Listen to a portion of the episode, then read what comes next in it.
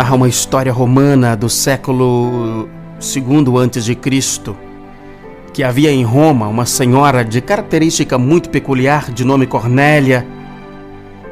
E esta senhora tinha dois filhos.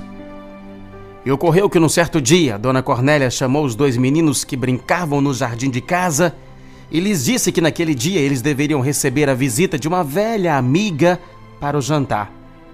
A tal amiga que viria lhes visitar era muito rica e viria para lhes mostrar suas belas joias. E mais tarde, então, quando a mulher chegou para visitá-los, os dois irmãos, filhos de Dona Cornélia, arregalaram os olhos ao ver os anéis que a visitante trazia nos dedos, os braceletes nos braços, as correntes de ouro que contornavam seu pescoço e os fios de pérolas que cintilavam nos seus cabelos. Os meninos então olharam para sua mãe, que trajava uma simples túnica branca, sem adereços, e na cabeça trazia somente suas tranças enroladas. Em seguida, um empregado da visitante trouxe uma grande caixa e a colocou sobre a mesa. E diante da surpresa dos meninos, a mulher lhes mostrou pedras raras de rubis vermelhos como sangue, safiras azuis como o céu, esmeraldas verdes como o mar e diamantes que luziam ao sol. Nesse instante, então, o garotinho menorzinho sussurrou no ouvido do irmão maior: Veja, seria tão bom se nossa mãe pudesse ter algumas dessas pedras ou dessas joias, hein? A ilustre visitante, notando a perplexidade dos donos da casa, e olhando com quase piedade para dona Cornélia, perguntou: É verdade que você não tem joias nenhuma? Será verdade que vocês são assim tão pobres, ué? No entanto, sem pestanejar, a dona da casa respondeu: Olha, de forma alguma. Eu tenho joias, na verdade, muito mais valiosas do que as suas joias, acredita? E os dois meninos, então, Tibério e Caio, se entreolharam assustados. Seria o mesmo possível que a sua mãe possuísse joias e eles não soubessem?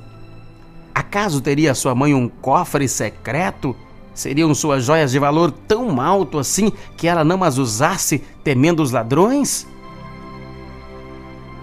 Mas Cornélia se aproximou dos dois filhos, abraçou-os, sorrindo e falou: estas são as minhas joias. Não são muito mais preciosas do que essas joias aí que você possui? São verdadeiramente joias preciosas, os filhos que nos chegam. Quantos de nós nos apercebemos de tal riqueza? Quantas vezes preferimos ilusões do mundo a estar com os nossos pequenos? Quantas vezes preferimos colocar-nos ante a televisão, permitindo que os anos se sucedam e nossas preciosidades cresçam sem o cuidado e o carinho de que necessitam? E haverá algo mais precioso do que o sorriso de uma criança? De um abraço generoso, de suas carícias com as mãozinhas quentes em nossos rostos?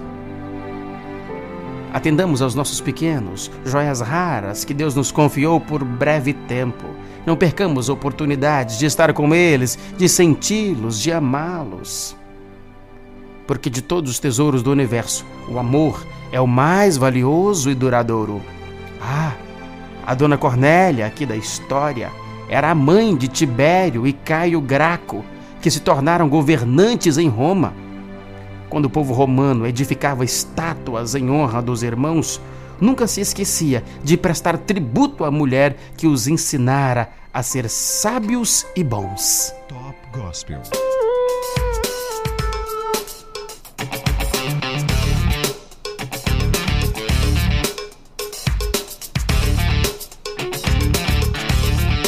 A frase do dia para você parar e pensar comigo é sobre sabedoria de Jean-Jacques Rousseau. Jean-Jacques Rousseau, nascido em 1712, foi um importante filósofo, teórico, político e escritor suíço. Sua principal obra, O Contrato Social, serviu de catecismo para a Revolução Francesa. Sobre sabedoria, Jean-Jacques Rousseau teria dito: Na juventude deve-se acumular o saber, e na velhice fazer uso dele. Top Gospel.